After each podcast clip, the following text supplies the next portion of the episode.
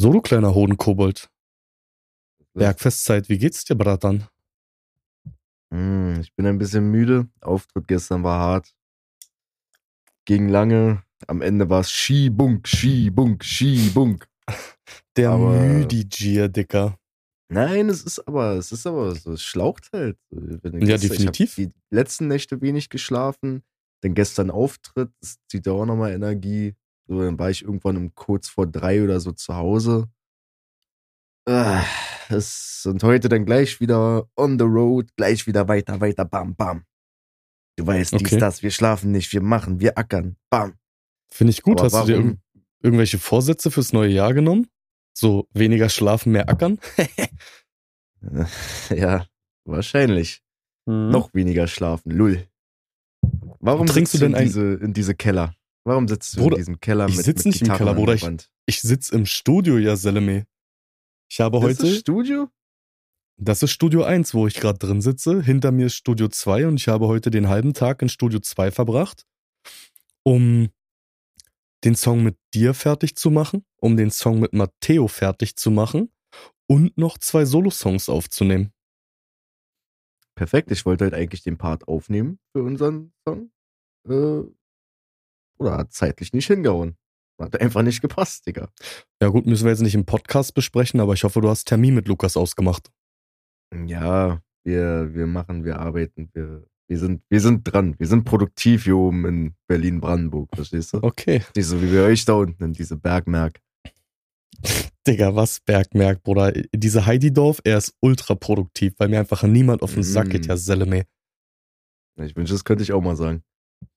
So, dann gehen wir rein in den Podcast, oder was? Mein kleiner Ja. Hodenkobold. Rein da.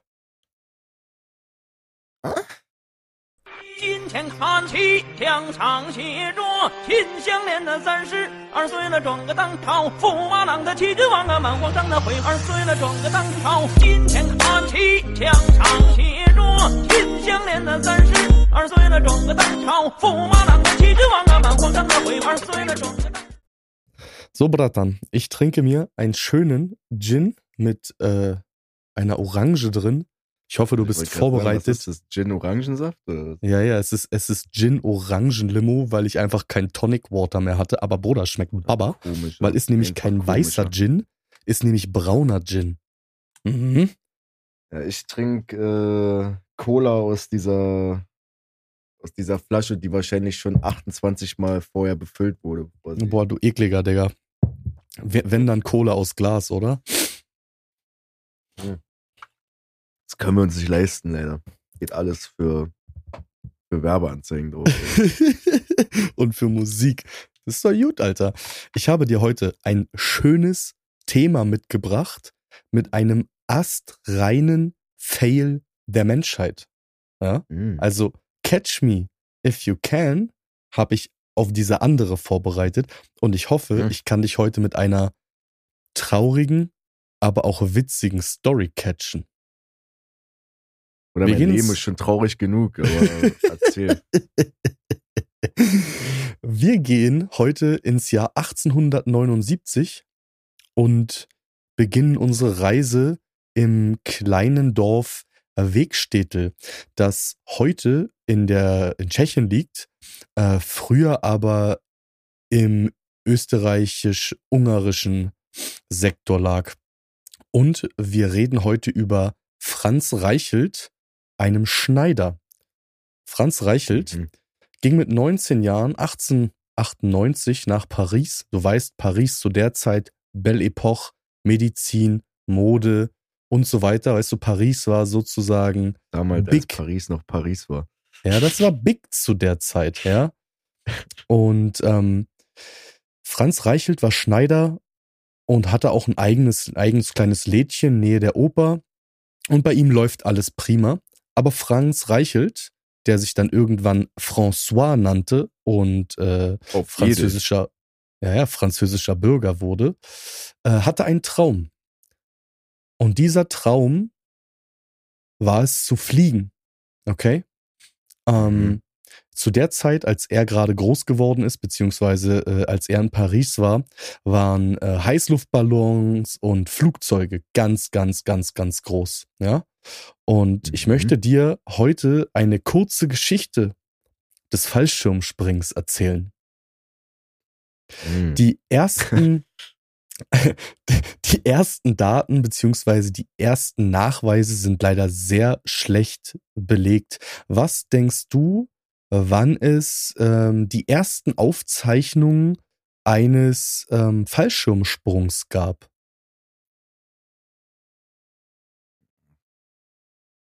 Naja, ich denke mal schon, dass die Menschen relativ schnell auf die Idee gekommen sind, äh, als es denn möglich war, irgendwie zu fliegen oder Ballon zu, fla äh, Ballon zu fahren, dass man da auch rausspringen kann und sich wahrscheinlich ersten sollte. Male mies, mies auf den Boden klatschen wird. Da hast du Äh, prinzipiell recht, ja, aber aber ich stell keine Ahnung, 1900. richtig weit daneben, mein Freund.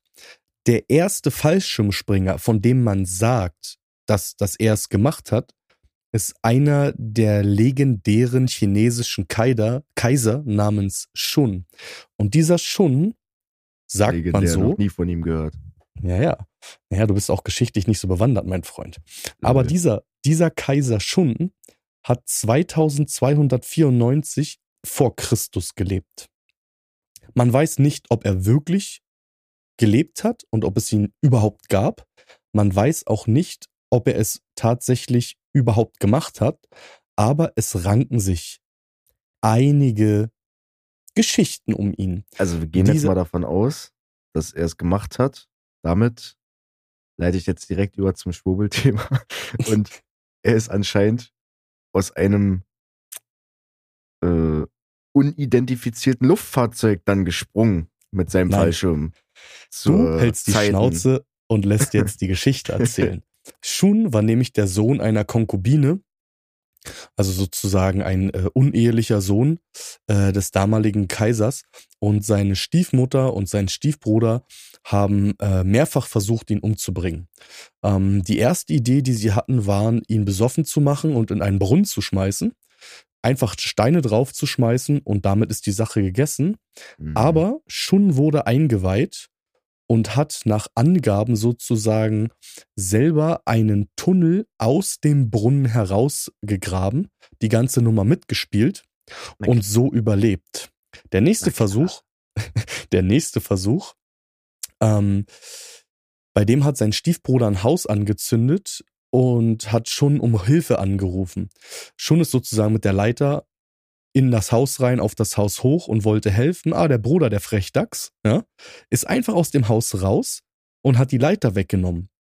Und jetzt denkt man, Shun würde eigentlich sterben, aber nein. Shun bastelte aus seinem Hut und den Klamotten, die er anhatte, einen Fallschirm und ist vom Dach gesprungen. Und der Legende nach hat er überlebt. Hast du Mhm. mal, einfach mal so als Zwischenfrage, irgendwann mal eine Idee gehabt, wo du gesagt hast, boah, Digga, das muss ich erfinden, das äh, ist, ist, ist wichtig für die Menschheit? Ja, habe ich in der letzte Folge schon gesagt. Das Klo, was ein perfektes Cockpit beim Scheißen macht. Du Hund. Also der erste belegbare Versuch, äh, sagen wir mal, einen Fallschirm irgendwie nahe zu kommen, der ist so 1480 rum gezeichnet worden. Könntest du dir vorstellen, von wem der 1480 rum gezeichnet wurde? Wir haben schon mal über ihn gesprochen in einer Folge. Ja, von Da Vinci oder was? Oh, der Bratan. Ja, ja. Leonardo da Vinci hat tatsächlich die erste Zeichnung von einem Fallschirm angelegt. Hat Ah, das Ganze schon so eine Art Helikopter gezeichnet damals? genau so eine Art Fluggerät. Und äh, sein, sein Bild eines Fallschirms glich eher einem Strichmännchen, das an einem Zelt oder einer Pyramide gehangen hat. Aber Illuminati. Naja, er war ja wirklich ein Confirmed. helles Köpfchen und er hat sich einfach um Sachen Gedanken gemacht. Tatsächlich der erste wirkliche Versuch eines Fallschirmsprungs, den hatte Louis Sébastien Leomand 1783 gemacht und ist gesprungen und gelandet. Ja, und äh, Andrew Jack, Jack äh, warte mal, ich glaube, der heißt Gomeron, ähm, hat auch einen Fallschirmversuch gehabt, der noch wie ein Ballon aussah. Mit so richtigem Holzgerüst und so weiter. Weißt du, übelst schwer. Den musstest, musstest du irgendwie zusammenbauen. Äh, Finde ich ist relativ schwierig, wenn du aus einem Flugzeug oder einem Ballon springst. Erstmal Achter Imbo, Torx-Schraubenzieher äh, mitnehmen und Ikea-Anleitung. Weißt du, was ich meine? Mhm. Das ist halt das, äh, relativ schwierig. Aber diese beiden waren sozusagen äh, die Pioniere. Ähm, das Ganze musste aber einfach verbessert werden, leichter, ausgefallener, bisschen anderer Stoff und so weiter. Und dann kam unser Franz Reichelt. Und Franz Reichelt. François. François. Ähm, dadurch, dass er Schneider war, dachte sich, wenn ich schon einen Fallschirm baue, dann muss der auch irgendwie der Mode zu der Zeit angemessen sein. Den muss man halt auch irgendwie tragen können. Der muss sexy sein, weißt du, Belle Epoche. Der muss irgendwie, der muss ja fly sein. Weißt du, was ich meine? Böse und, fly sein. und er hat und er hat versucht fly zu sein. Ich werde dir nachher noch ein Bild dazugeben, das machst du auf Hart, und dann kannst du unseren Hörern, mit Fallschirm einfach. Hörern erzählen, was du siehst. So. Ja dadurch, dass er halt Schneider ist und äh, äh, oder war und versucht hat, äh, äh, das Ganze auch fly aussehen zu lassen, ähm, hat er es halt probiert. Und er hat auch tatsächlich ähm, die ersten Gummielemente mit Seidenstoffen und sowas eingefügt. Das Problem war halt aber das Gewicht, weil ähm, sein Fallschirm hat einfach immer noch 70 Kilogramm gewogen. Und äh, der Weg war sozusagen geebnet, aber weit weg vom, äh, vom Ideal sozusagen. 1911 hat der Aero Club de France einen Wettbewerb ausgeschrieben mit einem äh, Preisgeld von 10.000 Francs. Und dieser dieser Wettbewerb ging letztendlich äh, über oder um ein Fallschirmdesign. Das Ganze ging drei Jahre, also jeder, der das äh, machen konnte oder wollte, hatte drei Jahre Zeit und das Ganze sollte nicht mehr als 25 Kilogramm schwer sein. Wenn du dir überlegst, drei Jahre Zeit, damals hatten die halt noch Flugblätter, ne? da gab es kein WhatsApp oder Telegram, Alter. Und ähm, für Franz Reichelt oder François geht's hier erst richtig los. Ne? Also ähm, er macht kleine Tests, er versucht äh, verschiedene Prototypen zu bauen und testet die ersten äh, Prototypen auch. Und wie testet er die? Ja, er wohnt damals im fünften Stock und bastelt sozusagen kleine Puppen gefüllt mit Sand und warf dann einfach verschiedenste Puppen mit Fallschirmkonstruktion aus dem fünften Stock aus dem Fenster. Dir mal vor, er hat einfach selber probiert mit seinem ersten Prototyp und wäre direkt gestorben beim Runterspringen, Digga. Dazu kommen wir noch, mein Freund. Aber erstmal versucht er praktisch mit verschiedensten Zeichnungen, Prototypen und verschiedenen ähm, Stoffen diese, diese, ja, mit Sand gefüllten Puppen oder auch tatsächlich Kartoffelsäcke fliegen zu lassen. Aber irgendwie, ja, fliegen die halt nicht so richtig. Ne? Ähm, also mhm. geht er nach drei Jahren zum Aero-Club und sagt, ey yo, hier, moin, ähm, das ist meine Erfindung. Findet ihr das geil? Und ähm, nichts hat funktioniert, keine seiner Sachen hat irgendwie überzeugt, aber er ist fest der Überzeugung, dass er auf dem richtigen Weg ist. Und dieser Aeroclub de France hat praktisch gesagt, so, äh, gehen Sie bitte weg, ähm, das ist eine Merde, was Sie dort gemacht haben. Aber, aber Franz war absolut nicht kritikfähig, ja. Also mit jedem weiteren Sprung, mit jeder weiteren, mit jedem weiteren Versuch ist er der Meinung, er kommt dem Ganzen ein Stückchen näher. Also Franz Reichelt lässt sich überhaupt nichts sagen, bis Ach, er dann zum Moment kommt, wo er sagt, er muss das Ganze jetzt selber ausprobieren. Ne? Also er hat es zwei Male vorher schon gemacht und hat sich bei jedem Mal etwas gebrochen, selbst wenn er irgendwie aus dem siebten, achten Stock in irgendwelche Strohballen reingesprungen ist. Aber nach jedem Sprung, wie gesagt, so? ist er mehr überzeugt, dass es richtig ist, was der da tut. Also geht er in der letzten Instanz zum Eiffelturm. Ja?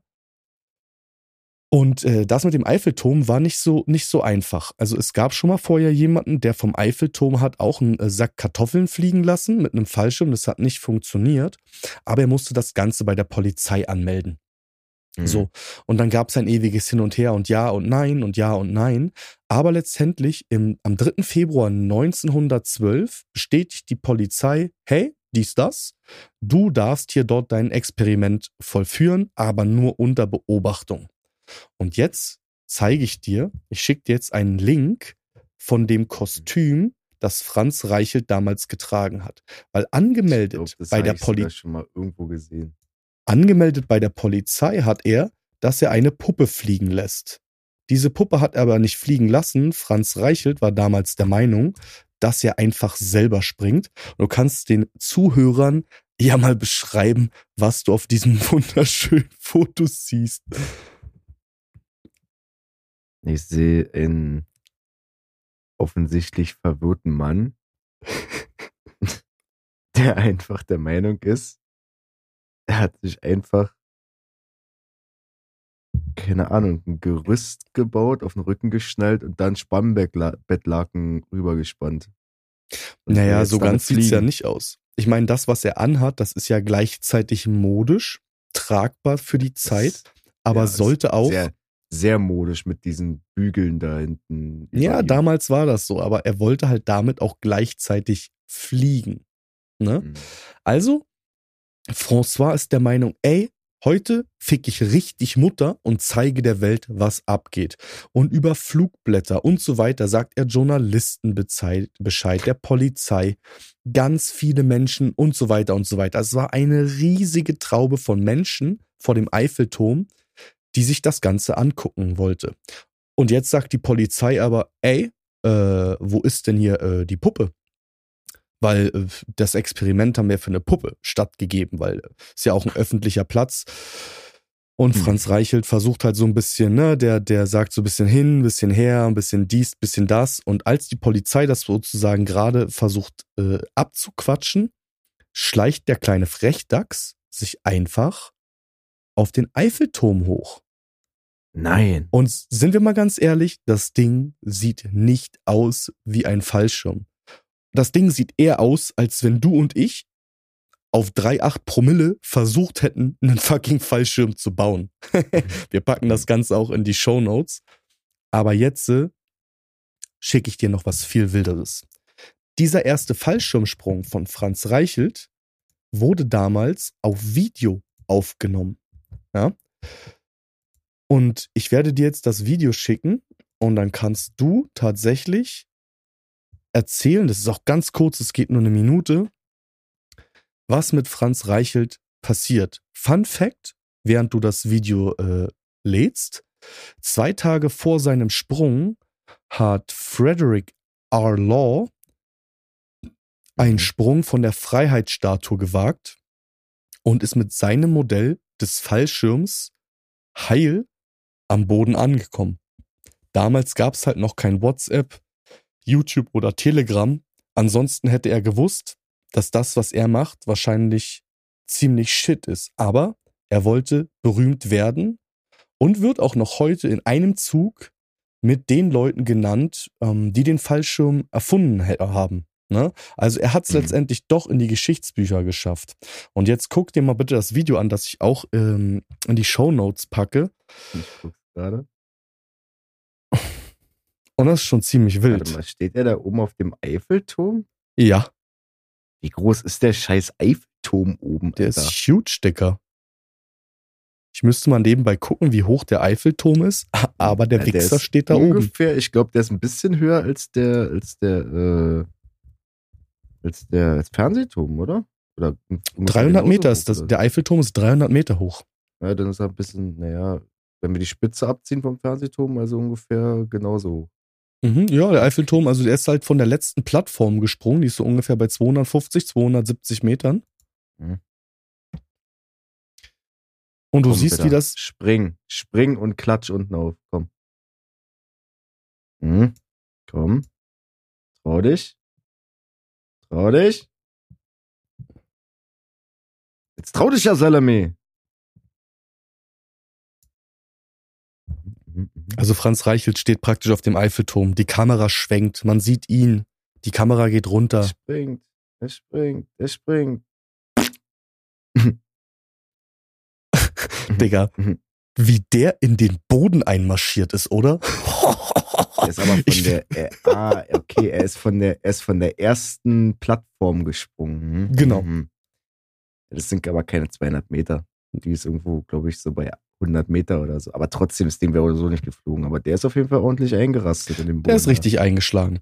Das Witzige Aber dass ist, man den, die Frage ist, also ich hätte nicht gedacht, dass man den noch erkennt. Ich hätte eigentlich gedacht, dass der Matschepampe ist. so wie der einmarschiert ist, war der auch Matschepampe. François. Ja, man, hat, man sieht ja, die tragen ihn ja da weg, so. Also seine Ja, Beine ja. und so, die sind noch zu sehen. Ja, ja, aber der Typ war Pudding, Alter. Ja, ich weiß nicht, ob da noch Knochen im Körper waren. Du hast ja gesehen, wie der Typ eingeschlagen ist. Das Witzige ist tatsächlich, ähm, Experten, die den ganzen Fall heute nochmal aufgerollt haben, die sagen tatsächlich, dass er es geschafft hätte, wenn er von ganz oben gesprungen wäre, weil das Teil einfach Zeit braucht, dadurch, dass das so schwer ist, äh, Hm. sich aufzuklappen. Und der Widerstand, also der Luftwiderstand bei dem Sprung von der ersten Plattform hat halt einfach nicht gereicht und der Bre ist halt einfach, naja, ein Flabber ist er nicht gewesen, er ist, er, ist Aber- eins mit dem Boden geworden. aber er ist eins mit dem Boden geworden. Und ich finde die Geschichte an sich natürlich irgendwie ein bisschen traurig, aber auch irgendwie witzig, weil Bruder, wie dumm kannst du sein? Weißt du, was ich meine? Also wie behindert musst du sein? Na, wie behindert musst du sein, um den Namen von Franz zu François zu ändern? Bruder, es war Belle Epoche, du weißt, äh, Paris war chic, ähm, alle wollten da sein. Er hatte eigene Lade bei. Aubert. Ah, Und das war meine kleine Geschichte des Fallschirmsprings. le fromage, le baguette, Citroën. Äh? La Poubelle. Mm. Ja, ja.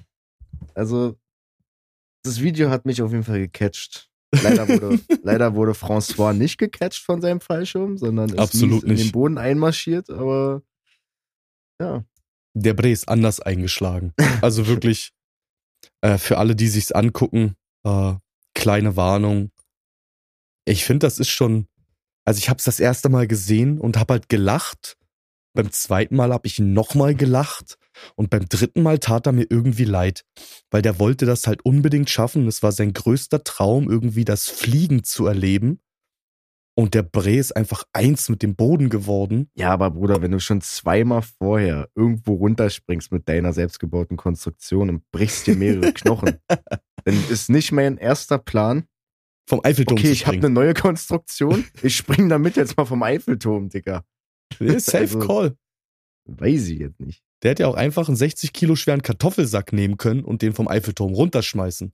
Aber er wollte Er Unbedingt wollte fliegen. mit dem Boden werden.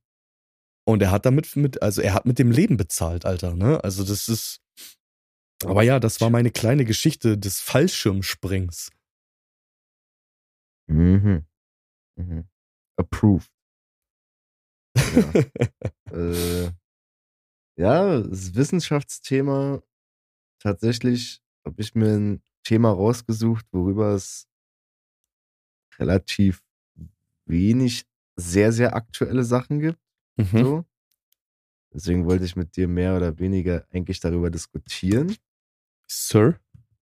Und das ist dieses ganze Thema KI, wie sich das Mhm. so in den letzten Monaten bis ein, zwei Jahren so richtig entwickelt hat. Weil da Ja. sind ja schon so ein paar Stories aufgeploppt, wo du so denkst, Bruder, wir marschieren hier gerade irgendwie in eine Richtung, die gefährlich für uns werden könnte. Vielleicht irgendwann mal. Noch ist Also- es vielleicht nicht, aber sie könnte auf jeden Fall. 110 Prozent. So.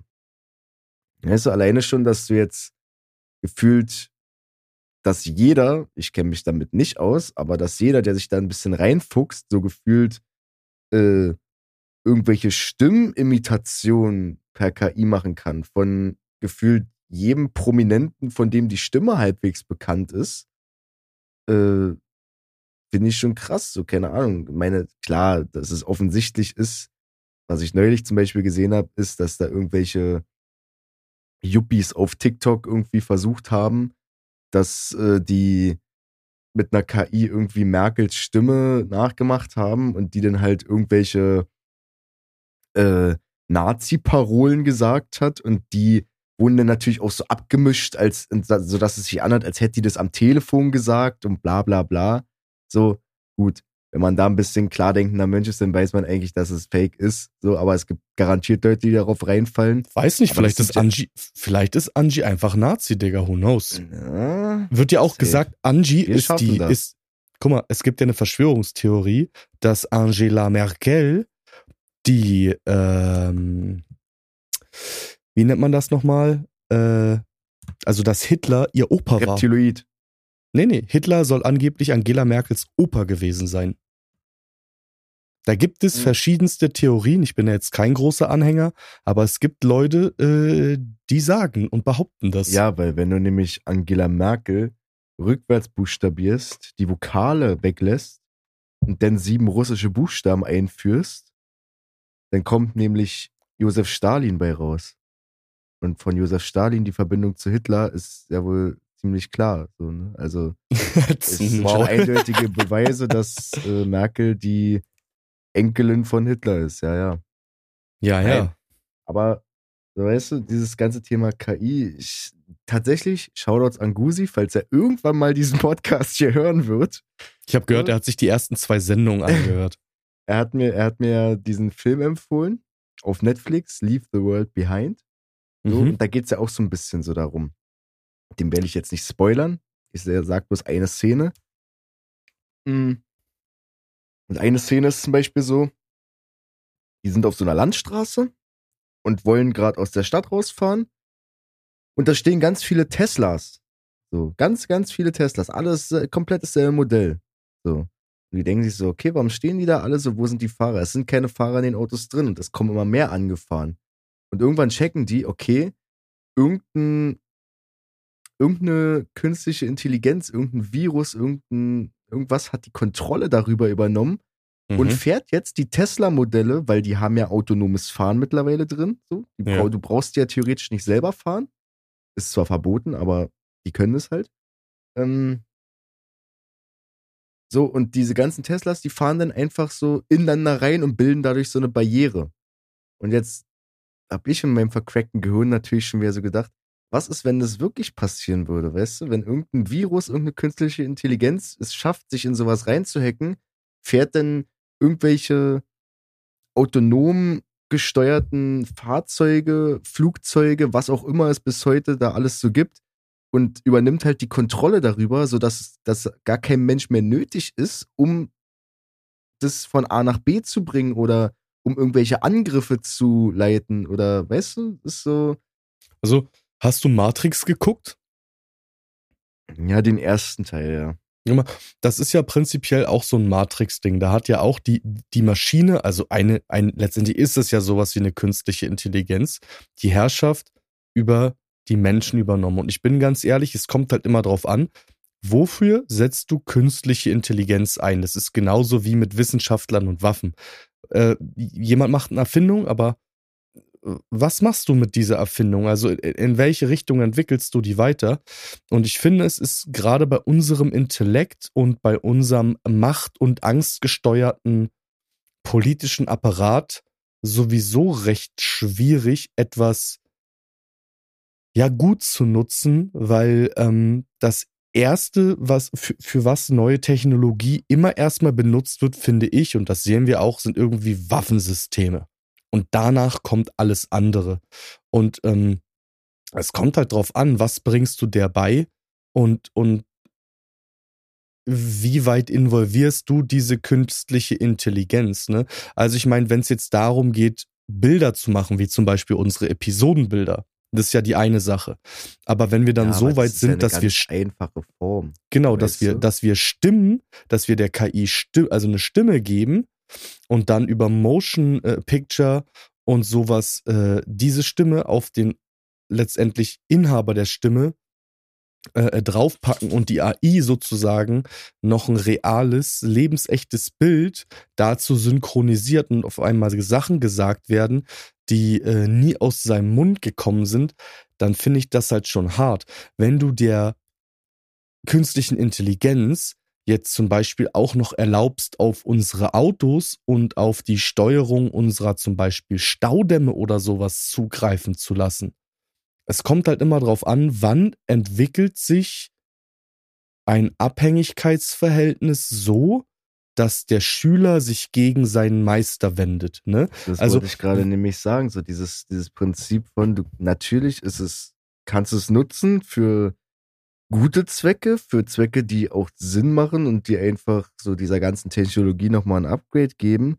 Aber die Frage ist halt, eine künstliche Intelligenz, wann ist die nicht mehr künstlich? Weißt du, sondern wann ist es eine echte Intelligenz, die halt selbstständig Kontrolle da übernimmt. Da gibt's ja auch so einen so einen Film, ich sag jetzt mal, äh, der heißt ja hier iRobot mit äh, Ja. Will Smith.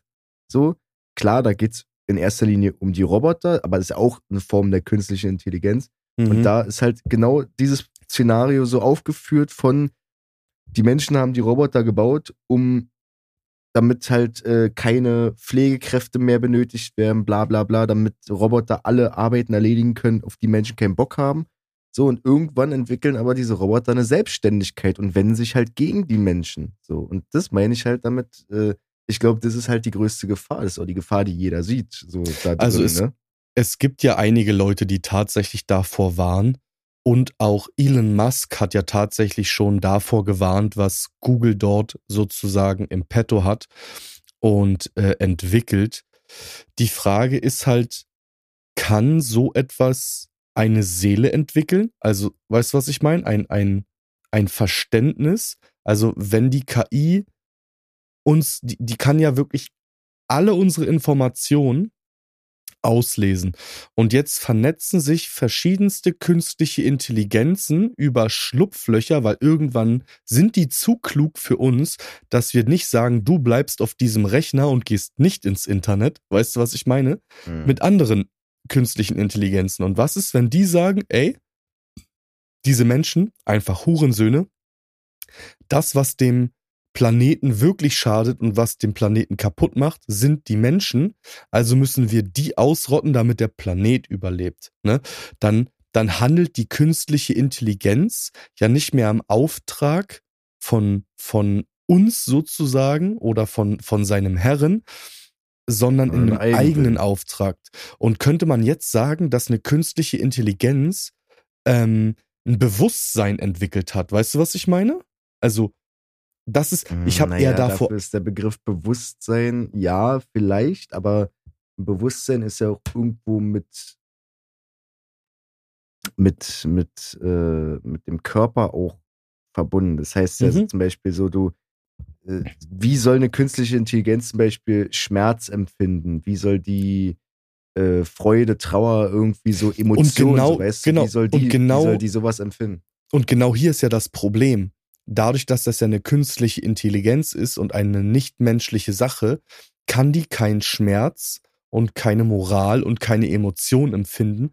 Du kannst es ihr nur bis zu einem gewissen Punkt beibringen, dass du sagst, guck mal, das geht nicht. Aber die wird niemals verstehen, warum das nicht geht. Und wenn die dann Noch anfängt, Nicht, noch nicht. genau, aber, wenn, jetzt spinn den Faden mal weiter.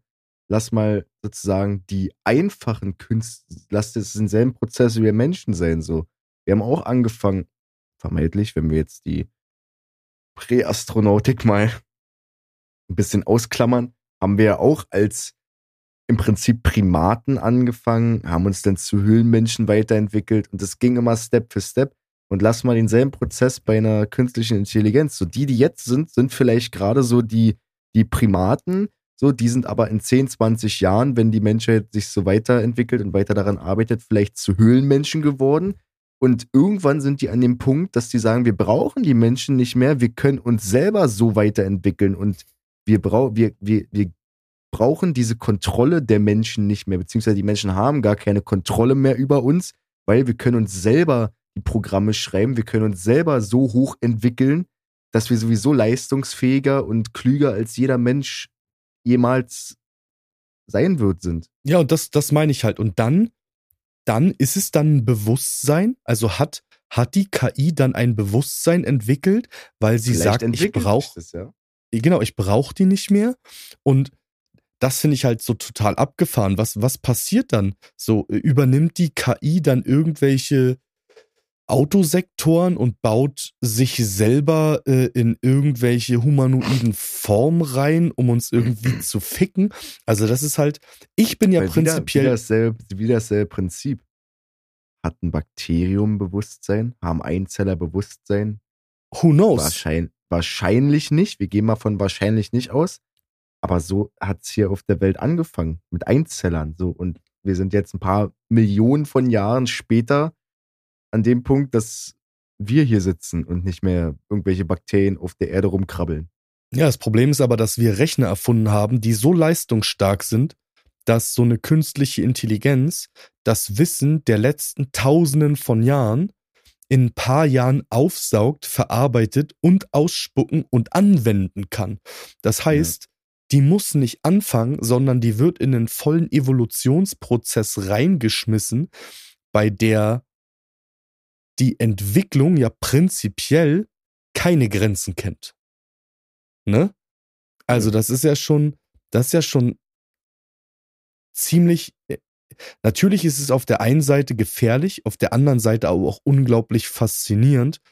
Und ich würde es mir wünschen, wenn wir Menschen äh, Sachen fürs Gute benutzen würden, aber wir wissen alles, tun wir nicht. Ne? Ist Kernspaltung haben wir nicht, ja, aber Kernspaltung haben wir nicht dazu verwendet, um freie Energie für alle zu schaffen. Wir müssten erstmal ein paar Atombomben schmeißen.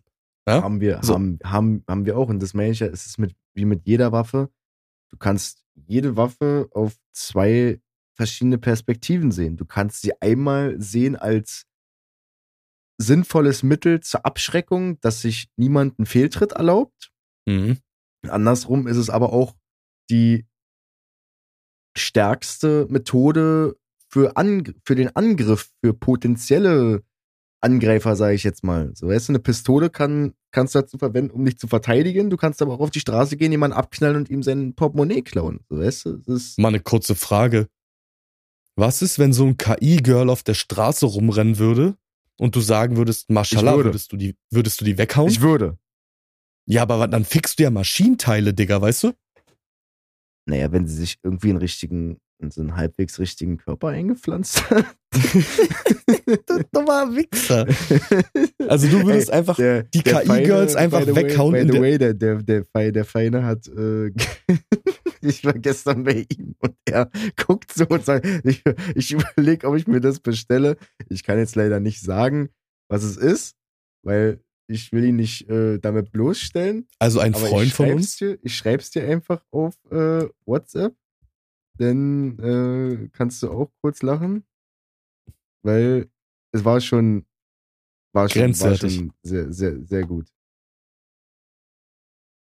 Halt's Maul, Digga.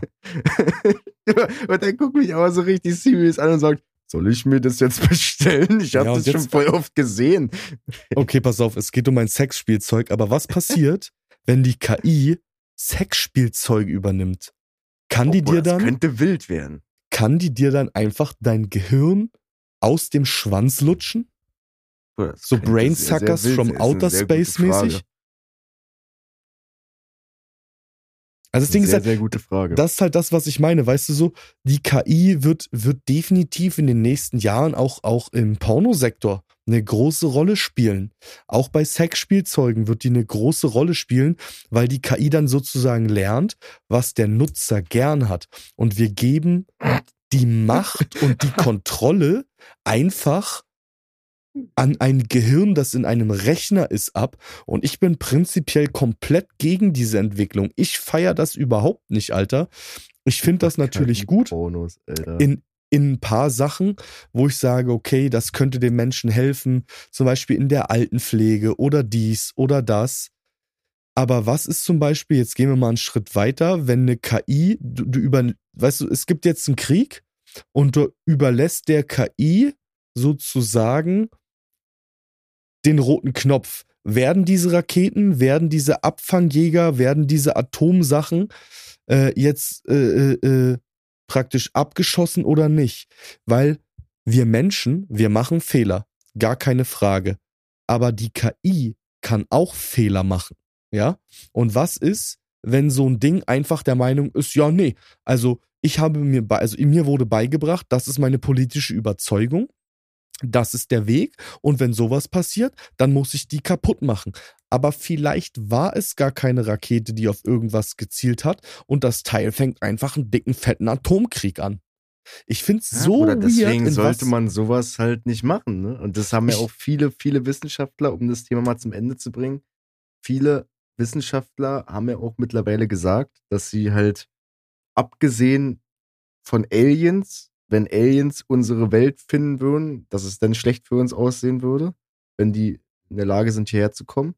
Ja. Aber äh, dass tatsächlich die aktuell größte Gefahr für die gesamte Menschheit künstliche Intelligenz künstliche Intelligenz ist, ne? Da gehe ich voll mit. Also ich würde lieber von Aliens gefickt werden als von einer künstlichen Intelligenz, weil die Aliens, die kann ich zurückficken. Aber die künstliche Intelligenz, da mache ich vielleicht den Lautsprecher neben mir kaputt, aber der Bastard sitzt trotzdem im Haus, der kleine Elektrologik. Weißt du, was ich meine? außerdem habe ich ja äh, künstliche Intelligenz kenne ich ja schon, habe ich ja schon gesehen. Aliens habe ich noch nicht gesehen. Also logischerweise würde ich dann von dem gefickt werden, was ich noch nicht kenne. Kann ich wenigstens im Himmel sagen, Bratan, Gott Abi, was diese grüne Männchen hier auf diese Erde?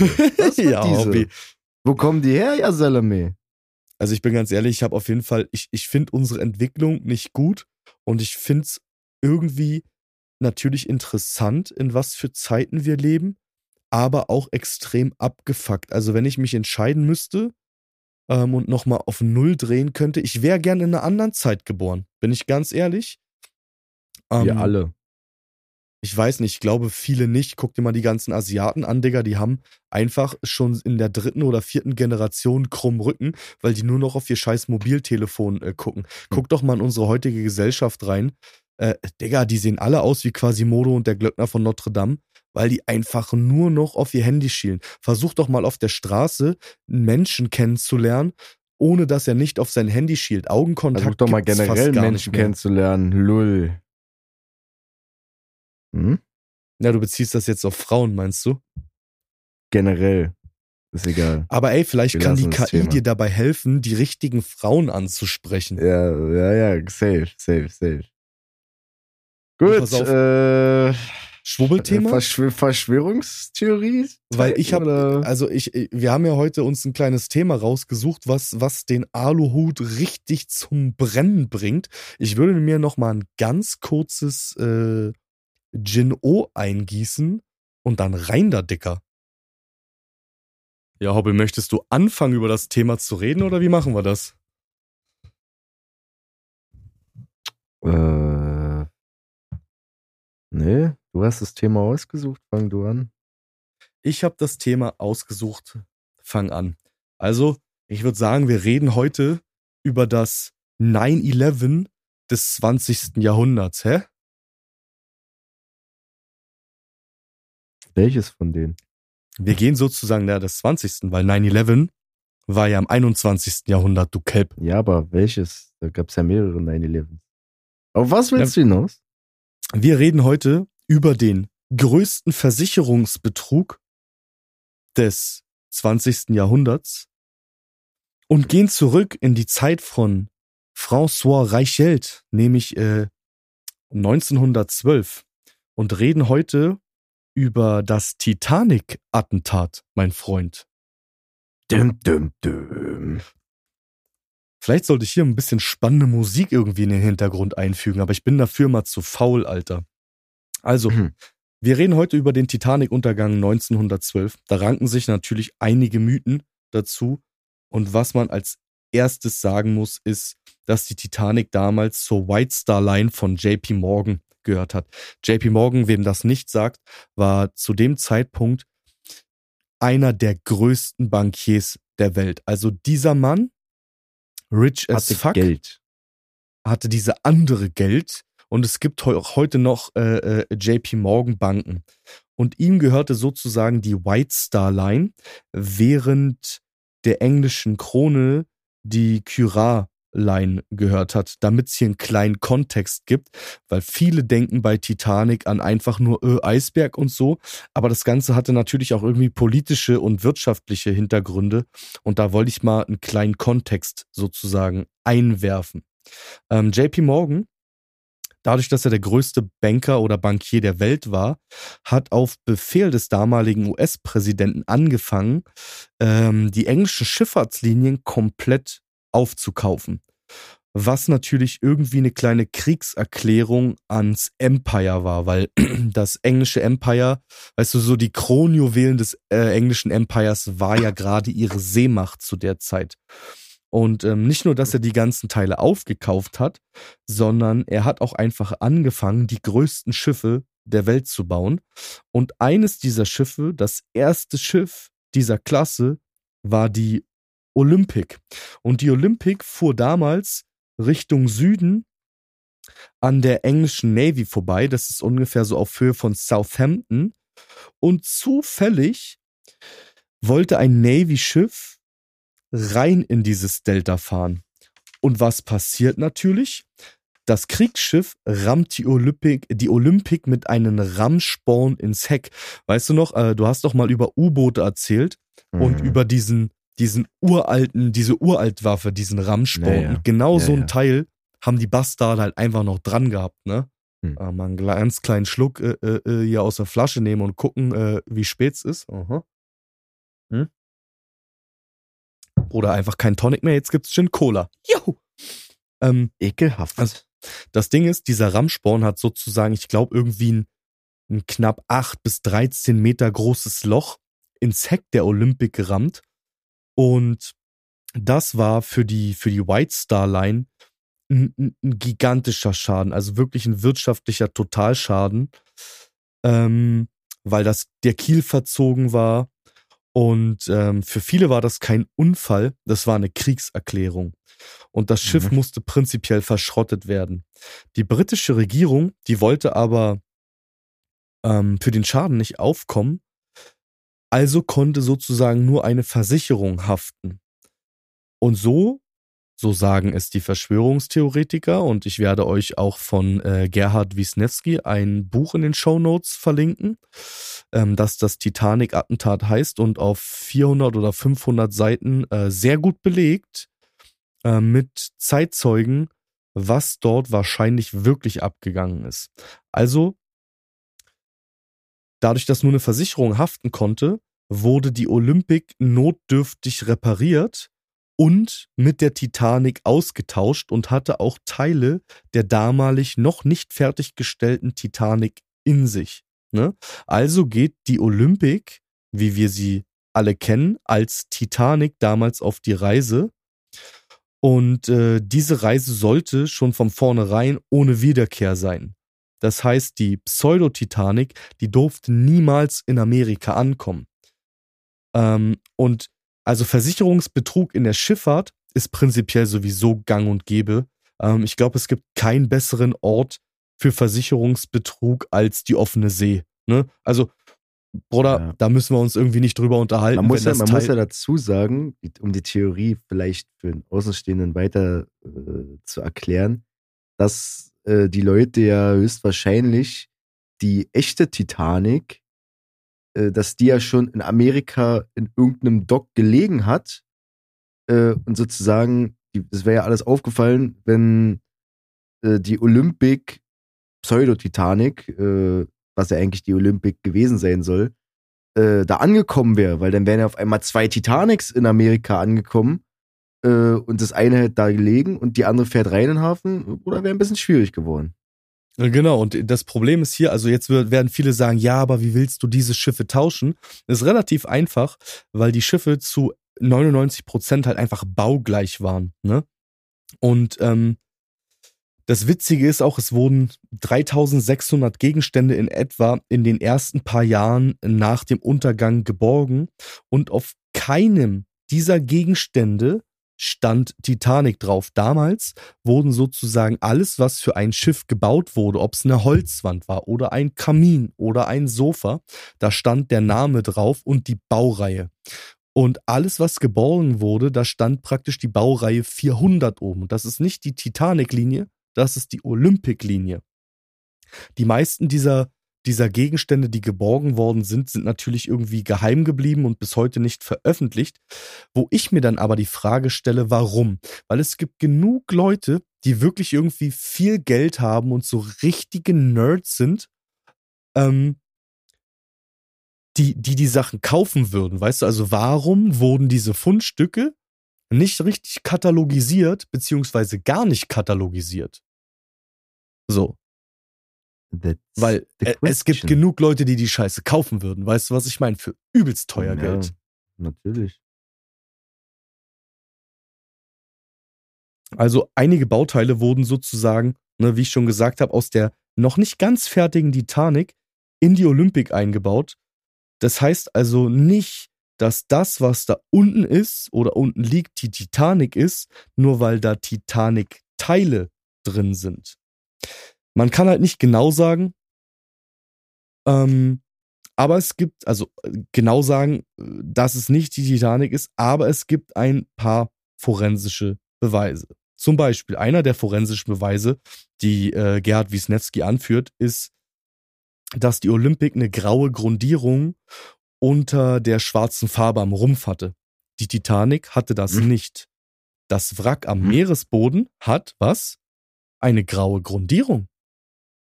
Dum, dum, dum. Würde ich jetzt sagen, ist schon mal ein ganz guter forensischer Beweis. Die andere Sache ist, dass Schiffsnamen zu der damaligen Zeit ähm, in die Stahlplatten, mit der die Schiffe ummantelt waren, eingraviert wurde. Die Titanic, die offizielle, also Pseudo-Titanic, die hatte ihren Namen nicht eingraviert, sondern die Buchstaben wurden sozusagen auf den Stahl genietet. Im Laufe der Zeit unter Wasser sind natürlich ein paar dieser Buchstaben abgefallen. Und unter den Buchstaben, die abgefallen sind, sind ein M und ein P erschienen. Und ich weiß nicht, ob du im Namen Titanic irgendwo die Buchstaben M und P entdeckst. Bei Olympic? Möglich, ha? Dum, dum, dum. Also wo ist das MP in Titanic, ist die Frage. Also das Ding, noch so ein Ding ist, ne, es ist praktisch fast nahezu unmöglich, wirklich, dass so ein Schiff von einem Eisberg getroffen wird.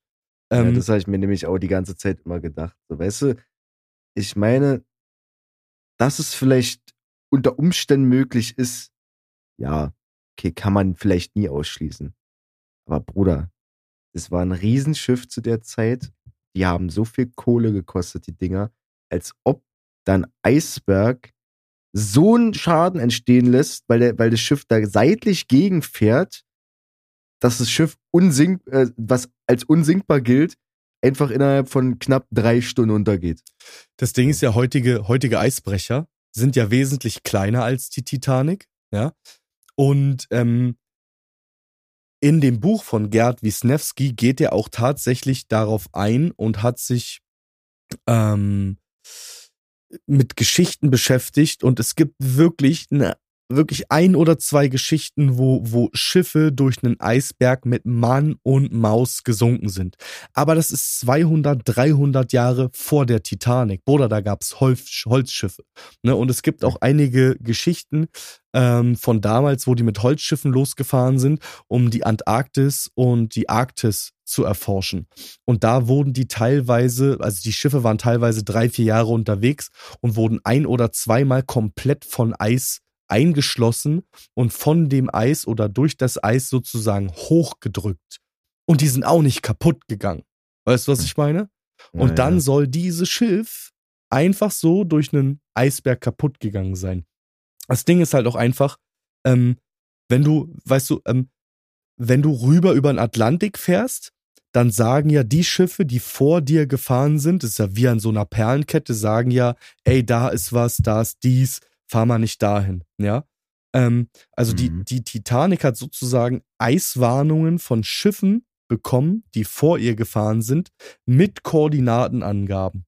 Und die Titanic hat diese Eiswarnung nicht einfach nur ignoriert.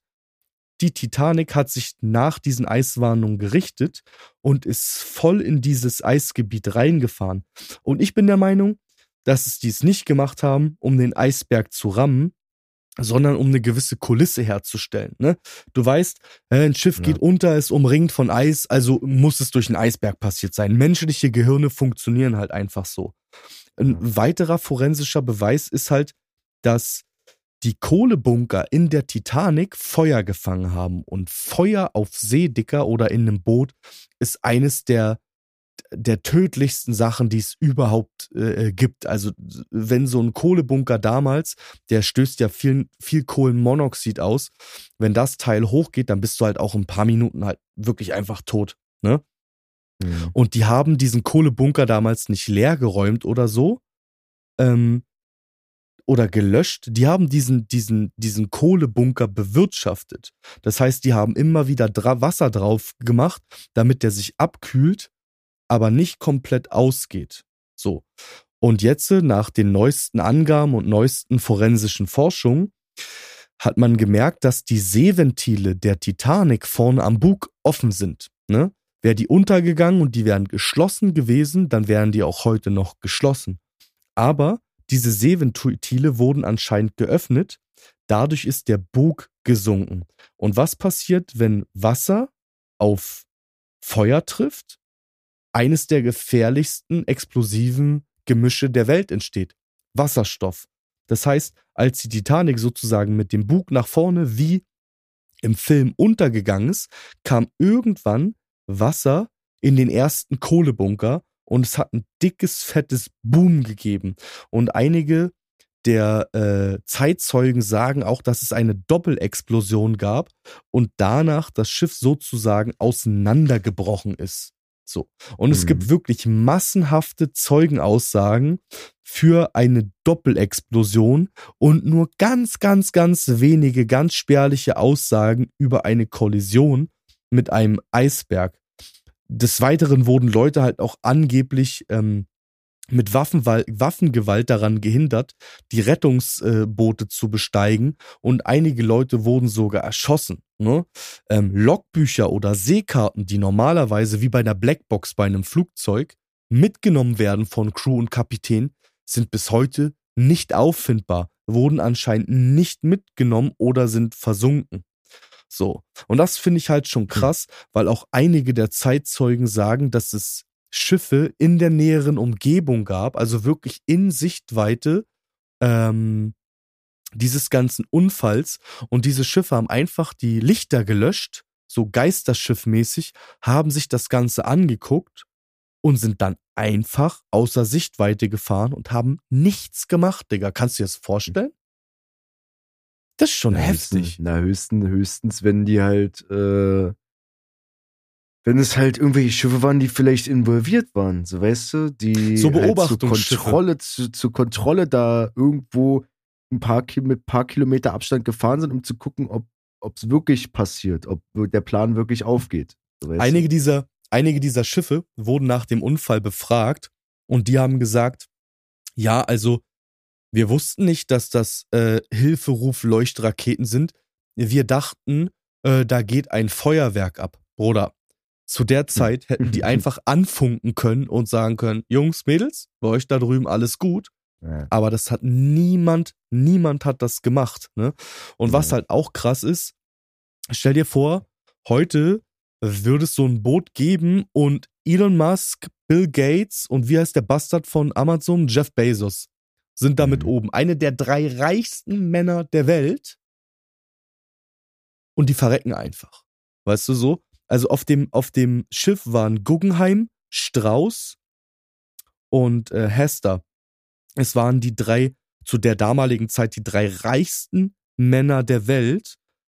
Und die hat man einfach sozusagen verschwinden lassen. In dem Buch von Gerhard Wisniewski wird jetzt nicht, also der, der findet kein Motiv, aber die Jungs waren Kritiker von JP Morgan und hatten halt diverse Fabriken, das Eisenbahnnetz und auch ähm, den Flugzeugsektor unter ihren Fittichen. Guck mal, wenn du die Brüder verschwinden lässt, dann Mhm. gehört die Welt dir. Weißt du, was ich meine? Und hier ist so der, Ja. der letzte Punkt, wo ich sage, äh, das spricht eigentlich dafür, dass, dass die Titanic nicht die Titanic ist, weil ich meine, wir haben genug forensische Untersuchungen und wir wissen da jetzt ein paar Sachen. Ähm, JP Morgan hat das ganze Boot kurz vor seiner Fahrt mit einer riesigen Summe versichern lassen. Und wogegen hat er es versichern lassen? Gegen einen Untergang durch Eisberge.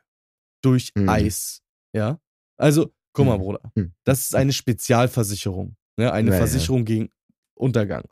Und er war ja selber mit auf dem Boot angesagt, sozusagen. Und ganz kurz vor knapp hat der Bastard einfach gesagt, er geht nicht an Bord und hat auch die komplette Kunstsammlung aus Europa, die ihm gehört hat, die nach Amerika sollte, von diesem Boot abziehen lassen. Guck mal, wenn es dir gesundheitlich nicht gut geht, ja, okay, dann fährst du nicht mit. Das ist ja gar kein Problem.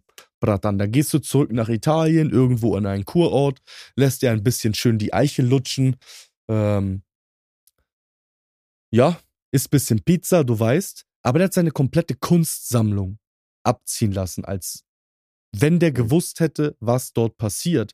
Guck mal, wenn du einfach nur krank bist, dann lass doch deine scheiß Kunstsammlung nach Amerika fahren, dann ist die schon da, wenn du da ankommst. Weißt du, was ich meine? Ja, ja naja, ich glaube, das Einzige, was wir noch ein bisschen aufschlüsseln müssen, ist halt, das, warum es letztendlich ein Versicherungsbetrug war. Kurz zusammenfassen. Das ist so, die Olympic war halt sozusagen, es sollte ja drei Klassen geben. Olympic war die kleinste, Titanic war die mittlere und Gigantic Gigantik. äh, wäre die größte gewesen. So. Dadurch, dass die Olympic aber ähm, halt, ja, denn, wie du gesagt hast, so von diesem Kriegsschiff da gefickt wurde, so, hat die White Star Line natürlich einen riesigen Verdienstausfall gehabt und wie gesagt, da Großbritannien das Königshaus gehaftet hätte und die gesagt haben, wir haften einfach nicht, äh, haben die halt diesen Ausfall des Schiffs und die Kosten, die damit entstehen, nie erstattet gekriegt. Also, Genau. wer ist die, ist der Versicherungsbetrug daran theoretisch, dass die die Olympic, die gefickt war, halt nur sporadisch repariert haben, sodass sie fährt, gesagt haben, es ist die Titanic, dann hat der die gegen Eis-Dingsbums versichern lassen, bam, das Ding geht unter, die White Star Line kriegt eine riesige Entschädigung von einer Versicherung, bumm, Schaden von der Olympic, wieder ausgeglichen, wir können weitermachen Ja, das Ding ohne ist halt auch schlechte, ohne Negativschlagzeilen. Ich sag mal, klar, das Schiff ist untergegangen, aber es ist ja sozusagen nicht selbst verschulden, sondern sie haben ja der Welt glaubhaft verkauft, dass es durch den Eisberg war. Genau, richtig. Das Ding ist halt auch, ich glaube, wenn ich das richtig gelesen habe, dann wurde von, ich nenne das jetzt einfach mal ähm, Schiff-TÜV, ja, der Schiff-TÜV sozusagen zur damaligen Zeit hat ja auch gesagt, ey, wenn ihr das Teil nochmal irgendwo langfahren lasst, gegen äh, äh, äh, unseren Willen, dann egal wo das Teil ankommt, lassen wir das verschrotten. Was natürlich für JP Morgan, einem der reichsten und bekanntesten Männer und seiner White Star Line, ähm, richtig mies schlechte Publicity bedeutet hat, hätte, ne? So. Und das Geld willst du ja auch irgendwie wieder reinkriegen. Und jetzt könnten auch Leute sagen, äh, ja, von diesen 3600 Objekten, ähm, da steht halt überall die Olympic oben. Du kannst ja auch Teile tauschen. Und da gehe ich halt auch voll mit, ne, Bruder? Wenn du jetzt irgendwie zwei Mercedes-Benz vom gleichen Baujahr, von der gleichen Bauserie in der Garage stehen hast und bei dem einen ist die Lichtmaschine kaputt und die Felgen sind weg, na klar, dann tauschst du die Scheiße auch aus, ne? Und dann Mhm. sind Teile von dem einen Auto bei dem anderen dran. Mhm. Aber äh, zur damaligen Zeit ähm, ist das halt ein bisschen schwer mit dem größten Boot der Welt. Weißt du, was ich meine? Also Teile von einem Ja. Mercedes-Benz austauschen ist halt das eine. Aber du kannst nicht ein komplettes Schiff austauschen, damit da dann auf einmal die Titanic ist.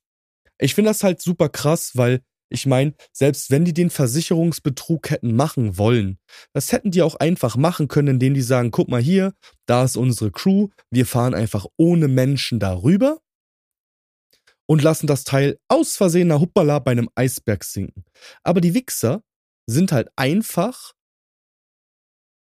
davon ausgegangen, dass scheißegal ist, Menschenleben sind ein Fuck wert und dass das Ganze halt noch mehr Publicity kriegt durch halt eben eben diesen Unfall und haben einfach richtig mies Geld für die Tickets eingesackt, Menschen vorsätzlich sterben lassen und auch nicht noch eine Versicherungssumme, die jenseits von Gut und Böse ist, einkassiert.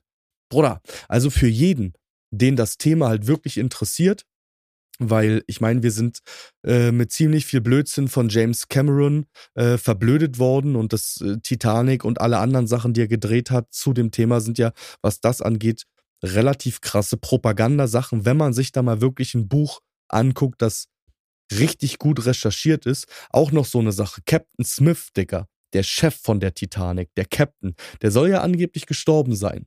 Problem Mhm. ist nur, dass der ein paar Jahre danach von einem Freund mit dem er auf der Majestic gedient hat. Also, Bruder, wenn du auf einem Boot bist für über ein Jahrzehnt, ja, stell dir Mhm. vor, wir beide sind auf einem Boot für über ein Jahrzehnt und stehen auf der Ja, Kommandobrücke. Bruder, es ist wie Mann und Frau. Wir kennen alles von uns. Wir kennen uns in- und auswendig. Und zur damaligen Zeit gab es nicht von jedem Foto überall. Das heißt, da war irgendwann mal von Captain Smith was in der Zeitung und dann war der weg vom Fenster. Aber sein Bratan, der mit ihm auf der Majestic gedient hat, der hat ihn Mhm. irgendwann in Baltimore gefunden und gesagt, ey Digga, du solltest doch einfach tot sein. Und Captain Smith ist einfach weggerannt. Also, für jeden, den das Buch interessiert, in den Show Notes ist auf jeden Fall das Buch von Gerd Wisniewski ähm, verlinkt. Sehr, sehr interessantes Buch, sehr, sehr gut recherchiert, sehr, sehr gut belegt. Ähm, vom Kopfverlag. Ich kann das tatsächlich nur empfehlen äh, für jeden, der sich für Titanic äh, und das Thema interessiert. Es wird wahrscheinlich ein bisschen desillusionierend sein, aber ich habe das Buch zu Weihnachten gekriegt. Äh, ich habe das Teil komplett verschlungen innerhalb von zwei Tagen und boah, Digga, es gab schon so viele Sachen, wo man gesagt hat, Verschwörungstheorie und am Ende war es dann doch keine Verschwörungstheorie. Und das ist eines dieser Bücher, wo ich mir denke, Bruder, Heftige Nummer. die, die ist approved. Die ist Die, approved, die das, Theorie ist auf jeden Fall approved. Da gebe ich meinen Stempel drauf. was ich halt krass finde, ist, dass die versuchen, bis heute dieses Narrativ aufrechtzuerhalten, obwohl es genug Bücher, genug Artikel, peer-reviewte äh, Stories äh, dazu gibt. Ne? Aber heute lebt halt kein Überlebender der Titanic mehr und die versuchen, dieses Narrativ weiterhin aufrechtzuerhalten und ich verstehe das nicht, Dicker. Ich verstehe Nur es die einfach nicht. Reptiloide, die da an Bord waren, die leben noch. Mhm. Aber die, die haben auch schon davor gelebt. Die Queen ist ja auch nicht gestorben, die ist jetzt einfach wieder ein Dino. Lul. Die hat sich in Echse zurückverwandelt. Chillt jetzt mit Optimus Prime oder was? Auf dem Mars. Auf dem Mars, Digga. Mit Keanu Reeves, der da chillig mit, mit Mhm. Pinguin chillt, der Bastard. Auf ganz Oh, Bruder. Nochmal, nochmal so zum Abschluss. Ich hab dir doch von, also alle, die unsere, unsere Sendung gehört haben, den habe ich ja von, vom, von Hobbit Keanu Reeves äh, erzählt. Bratan, der Typ ist gestorben. Die Tankstelle hat zu. Die ist komplett zu. Ich habe gefragt, was da passiert ist. Und der Bre ist einfach an einem Leberschaden gestorben. RIP. Stabil. Rip an den Dude. Wollen wir diese Tankstelle jetzt übernehmen hier bei mir im Heidi-Dorf? Richtig Lass Geld machen, Bruder. Übernehmen. Lass da einfach Späti mit Döner reinbauen. Nee, ich habe überlegt, wir machen Tankstelle und machen diesen Edelpuff draus. Weißt du, da sind so drei Zimmer noch drinne für Oh, Escortfrauen. Edel. Können wir dann bitte, können wir bitte immer die Namen, statt, statt Super und Diesel stehen dann die Namen von den Nutten, die da sind und dann die Preise, Ja. was die für eine halbe Stunde nehmen, so daneben? Clement, wen nehmen wir noch? Maria Sophie und Alina. Victoria Dicker. Alena. Nee, Alina. Salame. Diese Geschichte können wir leider nicht on air erzählen. Niemals Aber jeder, erzählen. der uns mal trifft, wir haben da wilde Stories. ja, So, Bratan. Ich würde sagen, wir hören uns nächste Woche. Ihr hört uns nächste Woche mit eurem Lieblingspodcast 2024 Bergfest. Walla. Sagt es euren Eltern. Sagt es euren Schwestern. Liegt auch Vor mal die Telefonnummern äh, von euren Schwestern und Müttern. Mhm. Genau. Wir sorgen für Mhm. sie in schlechten Zeiten. In guten nicht, das musst du dann machen, Lul. Lull. Ähm, Girinho, bis gleich. Mhm. Bis gleich. Xing Sheng Shang Wei. 金钱看齐，墙上写着“秦香莲”的三十二岁了，转个当朝；驸马郎的齐君王啊，满皇上的回二岁了，转个当朝。金钱看齐，墙上写着“秦香莲”的三十 二岁了，转个当朝；驸马郎的齐君王啊，满皇上的回二岁了，转个当朝。